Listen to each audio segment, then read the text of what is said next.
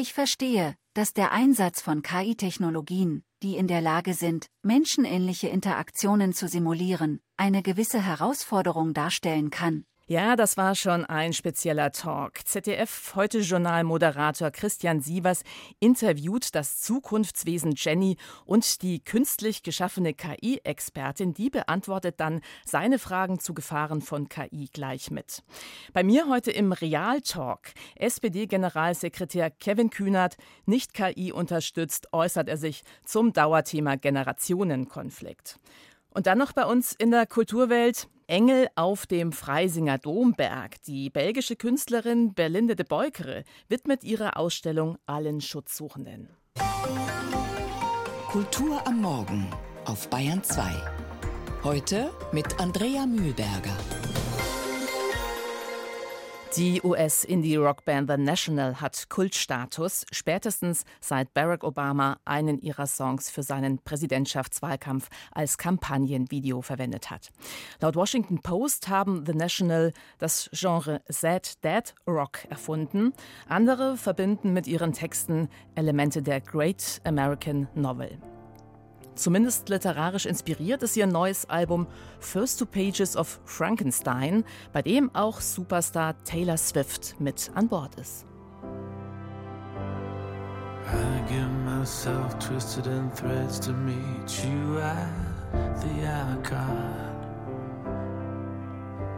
I go to the corner in the back where you'd always be. Sitting as usual with your golden notebook, writing something about someone who used to be me. And the last thing you wanted is the first thing I do. I tell you my problems truth. It's the last thing you wanted. It's the first thing I do. I tell you that I think I'm falling back in love with you. I sit there silently waiting for you to look up. Smile when you see it's me. I had to do something to break into your golden thinking.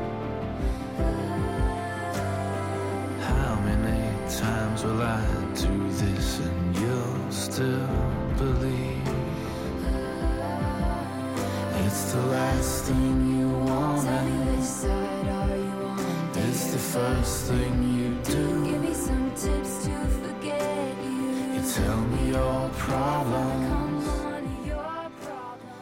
Aus dem neuen Album von The National der Titel The Alcott, bei dem Taylor Swift kräftig mitsingt. Später gibt es dazu noch die Albumkritik. Was ist eigentlich gefährlicher, KI oder unsere Durchsichtigkeit im Netz? Datensicherheit ist wichtig, aber sich in Sachbüchern Tipps holen, um die Fingerabdrücke im Netz gering zu halten, nicht die Nebenbeschäftigung, die Spaß macht. Der neuseeländische Schriftsteller und Oscar-nominierte Drehbuchautor Anthony McCartan geht das Thema in seinem neuen Thriller sehr praktisch, spielerisch und unterhaltsam an. Zehn Personen nehmen an einem Überwachungsprojekt teil und sie versuchen 30 Tage lang nicht entdeckt zu werden. Judith Heidkamp über Going Zero. How would you hide if you had to hide? In this all-seeing world, where would you go? Would you lock yourself in a closet? Wie würden Sie sich verstecken in dieser Welt, die alles sieht? In einem Schrank? Im Wald mit Zelt und Schlafsack? Unterwegs? Kann man ein Flugzeug besteigen? Mit diesen Gedanken begann ich. Und dann musste ich recherchieren, wie viel Überwachung inzwischen für Regierungen und die großen Tech-Unternehmen machbar ist. To governments and big tech companies. Es ist einfach klasse, wie Anthony McCartan, routinierter Entertainer und Spannungsprofi, das Thema Datenschutz, denn doch darum geht es letztlich, hier sei es einmal ausgesprochen, aber so trocken würde er das natürlich niemals labeln. Das Thema Datenschutz in etwas sehr Konkretes und sehr Unterhaltsames verwandelt. Zehn Kandidaten gegen das geballte Wissen von Geheimdienst plus Facebook und Co. Going Zero. Das ist die Wette. Null Spuren hinterlassen und von den mächtigen Verfolgern vier Wochen lang nicht gefunden werden. Der in London lebende McCartan freut sich über Reaktionen wie diese. Die ersten Leser sagten, sie hätten sich auch gleich überlegt, wie sie das machen würden. Und dann verhielt sich einer der zehn Zeros so und wurde gefasst. Ich schätze auch, Ihre Idee könnte schon im Buch sein und sie wird Schwächen haben and show it has a weakness. Caitlin weiß, dass ihre supercleveren Verfolger inzwischen ihre Adresse kennen, ihre Bankdaten, Handynummer, große Teile ihrer Lebensgeschichte, ihre Steuererklärung, Krankenakten, E-Mails, Fotos. Sie spürt geradezu, wie sie auf ihr herumkrabbeln, sie inspizieren, sie durchleuchten, ihr so nahe kommen, als tastete tatsächlich jemand ihren Körper ab, Nehme gerade jetzt, in dieser Sekunde, eine Probe vom Schmutz unter ihren Fingernägeln, zupfe ihr ein Haar für die DNA-Analyse aus. Sie schaudert beim Gedanken an diese digitalen Übergriffe. Der Plot. Tech-Milliardär Cy Baxter, eine Mischung aus Elon Musk und Mark Zuckerberg, arbeitet jetzt mit der CIA zusammen zur Verbesserung der nationalen Sicherheit, versteht sich. Der große Feldversuch mit den zehn Untergetauchten soll die letzten Zweifler von dieser Partnerschaft überzeugen.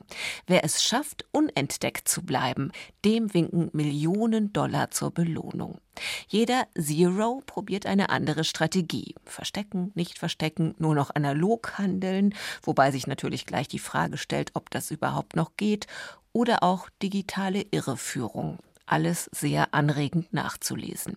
Am längsten begleiten wir Caitlin, die Bibliothekarin, die mit der CIA sowieso noch eine Rechnung offen hat, wie sich dann durch einen der zahlreichen Twists herausstellt. Going Zero ist auch sehr gut gemachte Unterhaltungsliteratur, absolut verfilm und leicht lesbar und zieht das Tempo gegen Ende entsprechend an. Aber es ist noch mehr.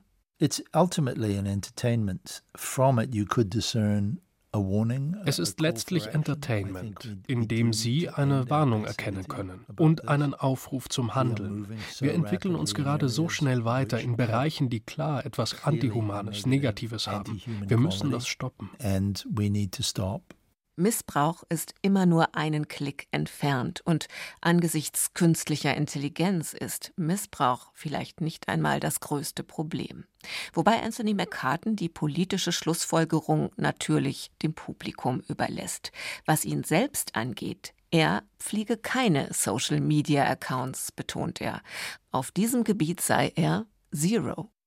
Wie mache ich mich datentechnisch unsichtbar? Going Zero von Anthony McCartan ist dieser Tage im Diogenes Verlag erschienen und ab 7. Mai, da gibt's den Thriller im neuen Bayern 2 Podcast Lesungen. Ja, für Engel sollte das mit der Unsichtbarkeit, den Daten und den Footprints im Netz eigentlich kein Problem sein. Doch selbst die haben es gerade nicht leicht. Das aber aus anderen Gründen, wie eine Ausstellung mit Arbeiten von Berlinde de Beukere in Freising zeigt. Zur Wiedereröffnung des Diözesanmuseums wurde im Lichthof eine Engelsfigur der belgischen Künstlerin aufgestellt. Jetzt richtet ihr das Haus eine eigene Schau aus, die Berlinde de Beukere allen Schutzsuchenden gewidmet hat. Julie Metzdorf. Engel kennt man von Berlinde de Breukere schon. Auch für Freising hat sie bereits einen geschaffen. Groß und aufrecht steht er seit letztem Herbst auf einer hohen Säule im Lichthof des Museums, den Oberkörper unter einer Decke versteckt, unergründlich, aber sehr präsent. Jetzt ist ein liegender Engel hinzugekommen, kaum dass man ihn als Engel erkennen kann, Kopf und Oberkörper sind unter einem Kuhfell verborgen. Wir sehen nur die Beine des Engels mit den Fußsohlen nach oben, das Gesicht muss also der Erde zugewandt sein. Ist er tot? Nein, sagt die Künstlerin, aber sehr erschöpft. How much can you have as an angel before you are tired and Wie viel kann man als Engel ertragen, bevor man müde wird und zu Boden geht, fragt Belinde de Breukere. Für sie ist er einfach müde und braucht eine Pause.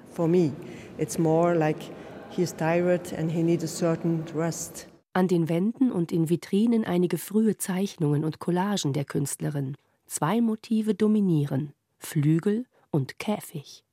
Die Dualität des Lebens in Form von Freiheit und Abhängigkeit, von Leben und Tod hat Belinde de Breukere seit ihren künstlerischen Anfängen beschäftigt. Den Tod hat sie dabei früh als Teil des Lebens kennengelernt. Sie stammt aus einem Metzgerhaushalt, ihr Vater war zudem Jäger. Die Scheu oder auch Abneigung manch eines Besuchers beim Anblick eines gehäuteten Rehs oder vor einer Figur mit Haut so weiß wie die einer Wasserleiche, diese Scheu kennt sie nicht. Sie will mit ihrer Kunst Hoffnung geben. Diese Hoffnung manifestiert sich in der Hingabe und der Liebe, mit der sie ihre Werke und das Material behandelt, in der Arbeit mit dem empfindlichen Wachs, mit Haaren, Fellen und Decken. Im Lichthof des Museums hat sie zwei Betten installiert, über und über mit Decken belegt. Die Betten beziehen sich auf die Geschichte des Hauses, das eine Zeit lang als Hospital diente. Auch der Ukraine-Krieg klingt an. Decken sind ein klug gewähltes Material. Eine Decke spendet Wärme, Sie markiert den intimsten Bereich unserer Leben. Wir schlafen unter Decken, wir machen Liebe unter Decken, wir sterben unter einer Decke. Monatelang hatte Breukere die Decken im Freien gelassen, in den Händen der Natur und der Zeit. Die Natur hat mitgestaltet, sagt sie, doch was da Schutz geben soll, ist dabei auch selbst ein bisschen kaputt gegangen, hat Löcher, Wunden, beginnt sich aufzulösen. Und so steht die Decke nicht nur für Schutz, sondern auch für das Scheitern, das Scheitern unserer Gesellschaft, etwa als während der Corona-Pandemie tausende Menschen allein sterben mussten. Da haben auch die Decken nicht geholfen. In den 90ern haben wir Decken in Kriegs- oder Krisengebiete geschickt, erzählt sie. Alle sammelten damals Decken, die nach Afrika oder anderswohin gingen. Aber später habe ich gemerkt, dass wir zu viel versprochen haben. Es war eine große Lüge. Unsere Gesellschaft hat versagt. Wir konnten keinen Schutz und keine Wärme geben. And I saw that the blanket failed, that it was not possible anymore to give you shelter and comfort and warmth. Belinde de Breukere versucht gar nicht erst, die krassen Gegensätze des Lebens aufzulösen, sondern lässt sie in ihrer Kunst so nebeneinander stehen, wie sie nun einmal nebeneinander existieren. Ihre Werke sind keine Kuschelkunst, aber auch kein Ausflug ins Gruselkabinett. Es ist einfach nur die Darstellung des Lebens mit all seinen Bestandteilen. Genau darin liegt das Tröstende ihrer Kunst. Noch bis Mitte September im Diözesanmuseum Freising die Ausstellung City of Refuge mit Arbeiten der belgischen Künstlerin Berlinde de Breukere. Kulturwelt das aktuelle Feuilleton auf Bayern 2. Die letzte Generation war dieser Tage wieder sehr aktiv mit ihren Protesten. Aber nicht nur die Klimakleber treiben Zukunftsängste um, auch viele andere trauen den Alten in der Politik immer weniger zu, die großen gesellschaftlichen und globalen Zukunftsaufgaben zu lösen. Unter dem Titel Gemeinsam Heimat, Perspektiven für Jung und Alt diskutiert heute Abend in Wasserburg eine muntere Runde über das Thema. Und auch dabei SPD-Generalsekretär Kevin Kühnert, mit dem ich jetzt über den angeblich abgrundtiefen Graben zwischen den Generationen sprechen möchte. Hallo, Herr Kühnert. Hallo, ich grüße Sie. Herr Kühnert, in welcher Funktion werden Sie denn heute Abend hauptsächlich auf diesem Podium sitzen? Als Vertreter einer Generation oder als SPD-Generalsekretär? Na, ich glaube, ich bin schon hauptsächlich als SPD-Generalsekretär eingeladen, aber natürlich einer, der eine Vorgeschichte hat. Also ich war ja einige Zeit Vorsitzender der Jusos, der SPD-Jugendorganisation. Wir erinnern uns äh, gut, no GroKo. Ich, ich, erinnere mich auch noch sehr gut, genau. ja. ähm, so lange ist noch nicht her, aber diese augenzwinkernde Bemerkung weist ja schon auf das Problem hin. Ich bin heute 33. In der Politik ist man damit noch blutjung, aber ob sich jetzt 16-Jährige mit mir noch als Teil einer Generation wähnen, da würde ich mal ein Fragezeichen hintermachen. Also bevor wir jetzt da tiefer einsteigen, sehen Sie denn eigentlich da auch so einen unüberbrückbaren Riss zwischen den Generationen, wie er jetzt im Einladungstext Text zu der Podiumsdiskussion formuliert wird. Also in der Hoffnung, dass ich jetzt nicht schon mein ganzes Pulver für heute Abend verschieße, aber tatsächlich teile ich diese These in dieser Deutlichkeit nicht, weil die Sozialdemokratie sich ja eben als eine Wertegemeinschaft begreift, die sich gar nicht so sehr für das Alter oder andere soziodemografische Hintergründe der Menschen interessiert. Und ähm, dafür ist es nicht erheblich, ob man 18 oder 80 ist. Freiheit, Gerechtigkeit, Solidarität, das sind universelle Werte, die muss jede Generation neu für sich in den Kontext der aktuellen Zeit, der aktuellen Technologien, der aktuellen globalen Entwicklung setzen. Aber sie sind zeitlos in ihrer Richtigkeit und in ihrer Notwendigkeit für das friedliche Zusammenleben von Menschen. Davon bin ich schon überzeugt. Es gibt ja auch Studien, also zum Beispiel diese Prognos-Studie vom letzten Jahr, die zu dem Ergebnis kommen, dass es den Generationenkonflikt gar nicht gibt. Also dass Babyboomer und die Gen Z, also die heute 15- bis 25-Jährigen, gar nicht so weit auseinander liegen, wenn es zum Beispiel um zentrale Zukunftsfragen geht oder um Werte, Klimawandel, sichere Altersvorsorge, Partnerschaft, Freunde, Familie, Sicherheit. Aber beide halten die jeweils anderen für total egoistisch. Werden die nicht vielleicht auch ganz schön gegeneinander ausgespielt? Gelegentlich passiert das in der politischen Debatte. Und ich glaube, da muss man für Differenzierung eintreten. Denn eine Generation ist nie eine Schicksalsgemeinschaft. Also sie ist es dahingehend, dass man nun mal in einem ähnlichen Zeitalter geboren wurde und daher zu ähnlichen Zeiten zum Beispiel das Schulsystem durchlaufen hat. Aber daraus folgt ja nicht eine identische Weltsicht und nicht alle sind konform heute mit Entscheidungen, die in ihrer Jugend getroffen wurden. Also wenn heute junge Menschen zu Recht sagen, es ist in der Vergangenheit viel Zeit verplempert worden, um für konsequenten Klimaschutz einzutreten, dann haben sie grob betrachtet natürlich recht, ja, weil wir jetzt den Kipppunkten beim Klima schon gefährlich nahe kommen. Aber das heißt ja nicht, dass jeder lebensältere Mensch sich wissentlich und willentlich versündigt hat an den kommenden Generationen aus so einer mir doch egal, was nach mir kommt Mentalität heraus. Das wäre ja total ungerecht, die Vergangenheit so zu zeichnen. Mhm. Aber trotzdem ist der Ton ja doch deutlich rauer geworden in letzter Zeit. Ja, der Ton ist generell ein bisschen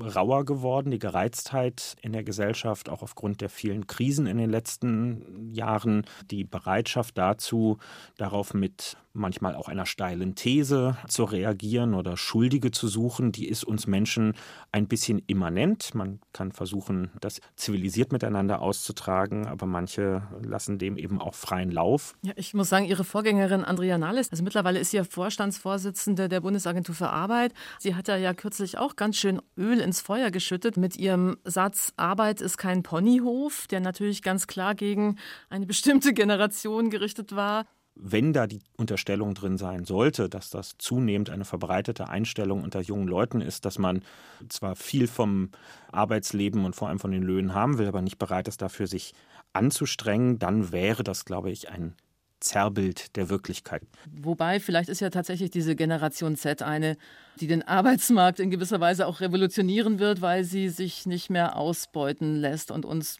ein bisschen vorlebt, wie das geht. Wenn wir über die Gen Z sprechen, diese 15- bis 25-Jährigen, dann meinen wir damit aktuell ungefähr 10 Prozent der Bevölkerung, die sich von der Politik nicht gesehen fühlt. Sollte es nicht Sache der Politik sein, das Auseinanderdriften zu verhindern, zu vermitteln und natürlich auch im Sinne der Generationengerechtigkeit umzukehren? Die Frage ist unbedingt mit Ja zu beantworten. Und ähm, daher müssen wir uns, glaube ich, auch vor Augen führen, dass also jeder von uns ist ja mehr als einfach nur der Teil einer Generation. Ja? Manchmal betrachten wir uns als Teil einer Alterskohorte, wenn es zum Beispiel um Jugendpolitik ähm, geht, um Schulpolitik. Aber wenn wir über die Situation von Städten und ländlichen Regionen in unserem Land sprechen, wenn vor Ort kein Bus und keine Bahn fährt, dann ist es doch egal, ob ich 20 oder ob ich 50 bin. Das Dilemma, vor dem ich dann stehe, ist gleichermaßen groß. Das hat was mit Teilhabe am Leben zu tun. Das hat was mit dem Versprechen unseres Grundgesetzes auf gleichwertige Lebensverhältnisse zu tun. Und da bilden dann auch generationenübergreifend Menschen eine Interessen Gemeinschaft, die sich nicht am Alter orientiert, sondern, naja, eben beispielsweise am Wohnort oder an einer Herkunft, einer Fluchterfahrung. Es gibt so viele Faktoren, die auf das Leben Einfluss haben, die mehr sind als die Frage, wann unser Geburtsjahrgang gewesen ist, der soziale Hintergrund, die Einkommenssituation, die Vermögensverhältnisse und vieles andere mehr. Nur oft kommt man ja gar nicht in den Austausch, weil da Vorurteile sind. Woran krankt es denn eigentlich? Reden wir zu wenig miteinander oder was ist das Problem? Das Klagen über die jeweils nächste Generation, dass es früher besser gewesen sei, das ist so alt wie die Menschheit. Wichtig ist, dass wir uns alle selbst immer wieder dazu anhalten, uns nicht in die Echokammer unserer gleichen zurückzuziehen, dass man nicht nur unter Gleichaltrigen ist, dass man eben nicht nur mit den Leuten aus der eigenen Nachbarschaft verharrt, dass man nicht nur unter Leuten mit demselben kulturellen Hintergrund äh, sich aufhält, sondern dass man sich auch mit Neuem konfrontiert, mit Leuten, die ganz andere Hintergründe haben und das Interesse aufzubringen, das ist, glaube ich, etwas, was wir wieder uns uns stärker erlauben sollten. Eine Gelegenheit bietet sich heute Abend im Wasserburger Rathaus. Wer Lust hat, kann vorbeischauen um 18.30 Uhr. Die Podiumsdiskussion gemeinsam Heimat. Die Jungen sind schneller, aber die Alten kennen die Abkürzung. Können Sie damit was anfangen? Das ist doch auf jeden Fall ein witziger Spruch, der ganz gut auf den Punkt bringt, worum es eben geht, das Beste aus beiden Welten zusammenzuholen. Ich kenne noch keine Abkürzung nach Wasserburg, aber ich werde den Weg finden. Sie werden den Weg mit Sicherheit finden, Herr Kühnert. Kevin Kühnert, SPD-Generalsekretär, herzlichen Dank für dieses Gespräch und für diesen Vermittlungsversuch. Ich danke Ihnen. I wasn't started yet. I didn't even think you were listening. I wasn't ready at all to say anything It's thing you have, you just don't know that you do it. You wait around in a conversation while I get in and start stumbling through it. I was so distracted then, I didn't have it straight in my head. I didn't have my face on yet, or the role, or the feel of where I was going with it all. I was suffering more than I let. The tropic morning news was on. There's nothing stopping me now from saying all the painful parts I'd lied. Got to my feet, feeling that I'd let you down. Wanted to say it slow and perfect, but it all somehow got switched around. Something went off on its own, my dumb automatic chit chat. Tropic Morning News, morgendliche Neuigkeiten aus den Tropen, heißt der Titel von The National, den wir gerade gehört haben. Und was das neue Album der US-Kultband First Two Pages of Frankenstein sonst noch zu bieten hat, jetzt von Matthias Scherer. Mit diesem Song wurden The National aus Brooklyn, New York 2008 landesweit bekannt. Bevor der damalige US-Senator Barack Obama beim Parteikongress in Denver auf die Bühne kam, um seine Nominierung als Präsidentschaftskandidat der Demokraten anzunehmen, wurde zum allerersten Mal ein Video namens Signs of Hope and Change gezeigt. Der Clip wurde fester Bestandteil von Obamas erfolgreicher Wahlkampagne und ist bis heute vielen Amerikanerinnen und Amerikanern im Gedächtnis geblieben. Auch wegen der emotionalen Musik im Hintergrund. I don't want a nation just for me. I want a nation for everybody.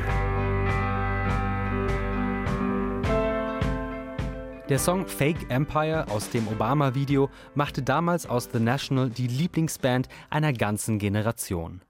15 Jahre später ist die Welt eine andere. The National gibt es noch. Sie sind so erfolgreich und beliebt wie nie zuvor. Aber können sie auch noch Songs schreiben, die ein ganzes Land bewegen können? Don't make this any harder. Everybody's waiting. Walk-ons almost over. Teenagers on ice. Das erste Stück auf ihrem neuen Album, Once Upon a Poolside, ist mehr Gruppenmeditation als Rocksong. Ein gemeinsames, langsames Ein- und Ausatmen, mit dem sich alle Beteiligten versichern, wir stehen das jetzt zusammen durch. I thought we could make it through anything.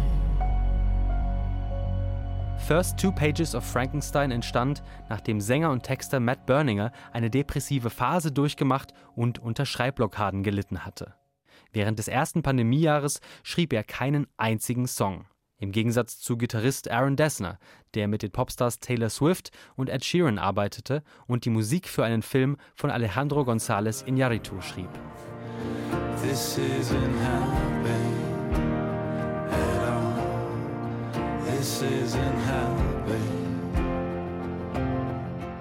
Gemeinsam mit seinen Bandkollegen und seiner Ehefrau Karen Besser schaffte Berninger es schließlich, zu den fast fertigen neuen Songs Texte zu verfassen. Das Ergebnis ist das beste Album der Band seit dem Fanliebling Trouble Will Find Me von 2013. Mit allen Elementen, die Fans an The National lieben. Die mal filigran ineinandergreifenden, mal lärmig verzerrten Gitarren, das muskulöse Schlagzeugspiel von Brian Devendorf und Burningers tiefer Gesang, der jede Zeile mit der emotionalen Wucht einer Kurzgeschichte auflädt.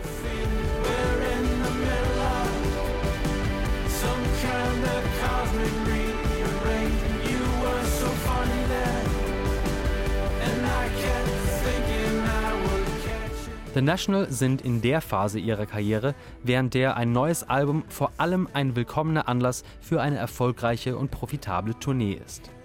Zeitgeistige Beobachtungen oder echte musikalische Innovationen gehören für eine Rockband mit einem Altersdurchschnitt von Anfang 50 nicht mehr unbedingt zum Aufgabengebiet. Dass auf First Two Pages of Frankenstein mehrere gute bis sehr gute Songs zu finden sind, die sich ihren Platz in den Setlisten der nächsten Tour verdient haben, darf also schon durchaus als Erfolg verbucht werden. Gleiches gilt für das Duett mit Taylor Swift, das allein wegen Swifts Strahlkraft einiges an Aufmerksamkeit und Streamingzahlen einbringen dürfte.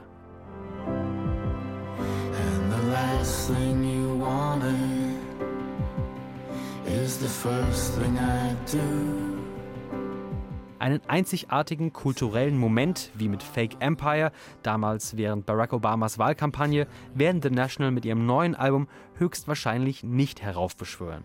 Aber um diese großartige Band neu oder zum wiederholten Mal zu entdecken, können Musikfans guten Gewissens First Two Pages of Frankenstein hören. Am Freitag erschien das neue Album von The National. Und von ihm verabschieden wir uns noch in dieser Kulturwelt. Gordon Lightfoot, der kanadische Folk- und Country-Sänger, ist gestern Abend mit 84 gestorben, friedlich in einem Krankenhaus in Toronto. Hier einer seiner bekanntesten Songs, If You Could Read My Mind. If you could read my mind, love, what a tale my thoughts could tell. Just like an old time movie about a ghost from a wishing well. In a castle dark or a fortress strong with chains upon my feet. The story always ends if you read between the lines,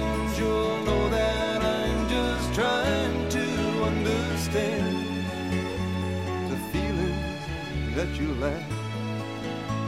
I never thought I could feel this way, and I've got to say that I just don't get it. I don't know where we went wrong, but the feeling's gone, and I just can't get it back.